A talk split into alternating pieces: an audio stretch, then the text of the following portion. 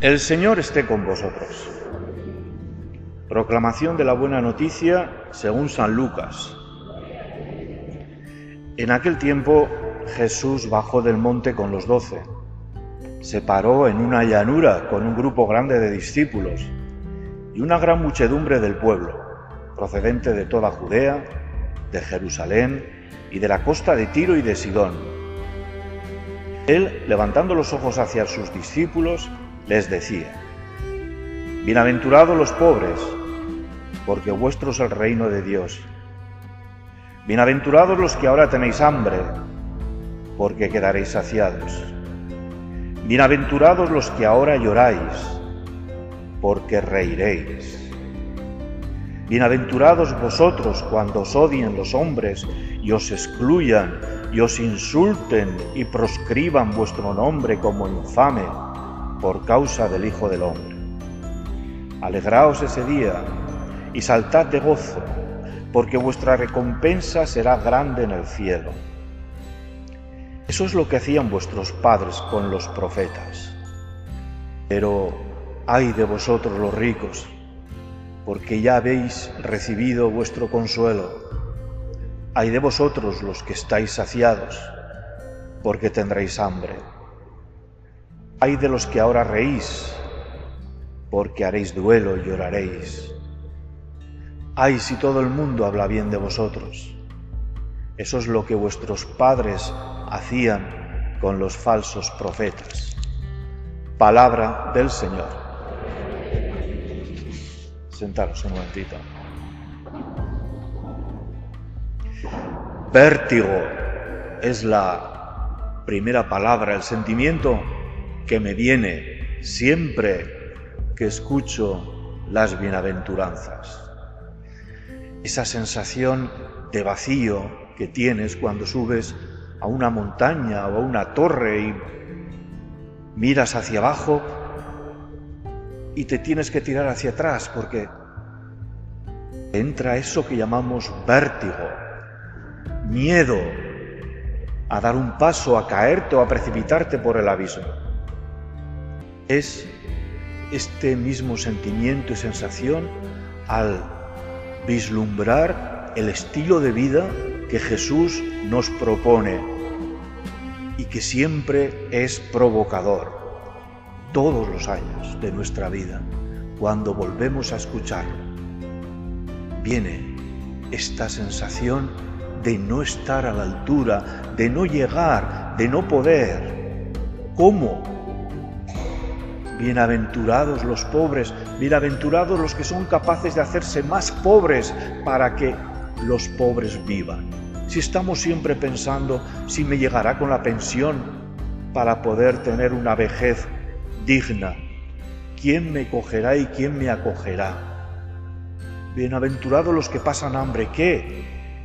Dejar de celebrar mis cumpleaños o mis fiestas, llevar una vida más austera, para compartir con los pobres, buscar la justicia, incorporarme a ese grito de los pobres para que se haga justicia con ellos, para que nuestro mundo cambie, para que las diferencias entre unos y otros desaparezcan, involucrarme en organizaciones que trabajen por ello, estar enterado de nuestro mundo, de lo que ocurre, ser capaz de aguantar que te insulten o te marginen por decir una opinión o la verdad que tú crees que es así.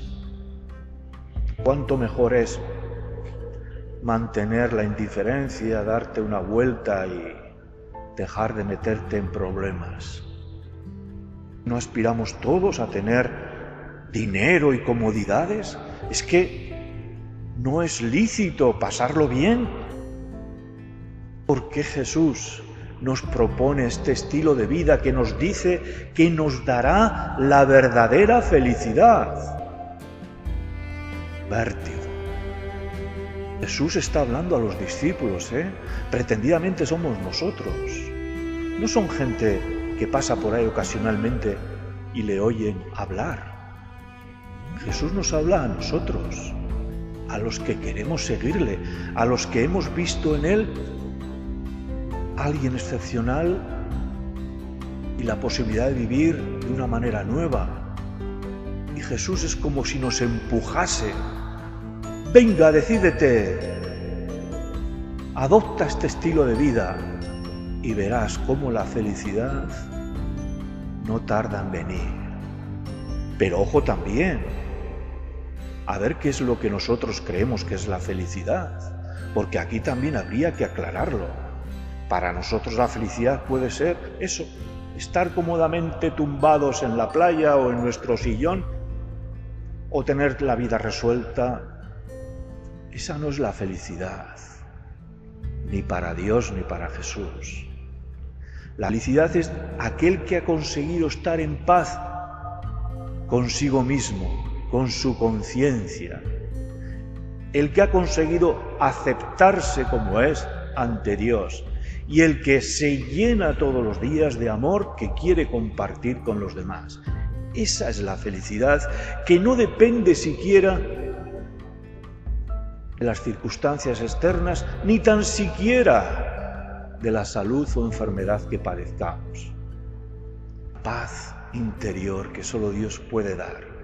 Esa es la verdadera felicidad que la encontraremos en este camino. Todas las lecturas nos dan una clave para acoger este camino de las bienaventuranzas. Esta clave se, resume en una palabra, confianza.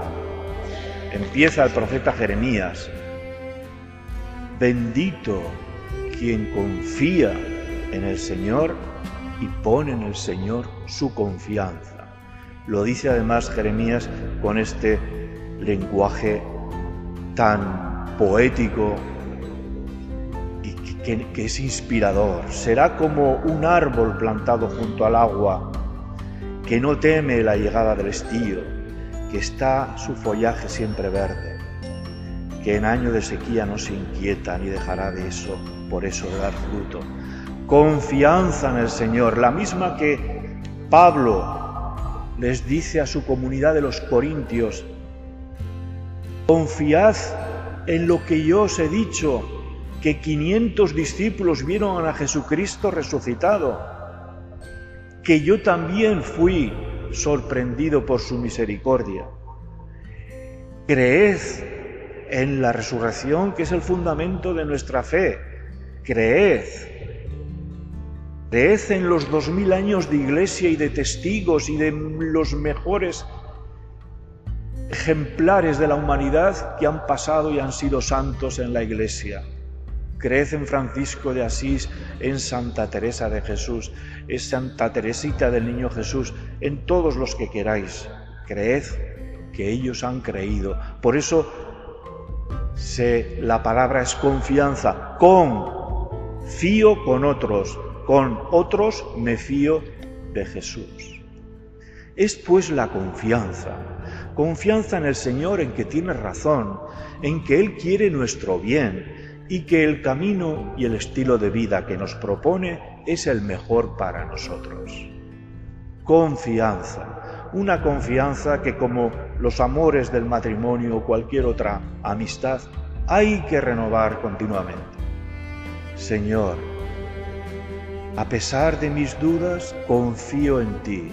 A pesar de que tengo miedo por mi futuro, confío en ti y soy capaz de ayudar con mi dinero o con mi tiempo a las causas por los pobres que se me proponen.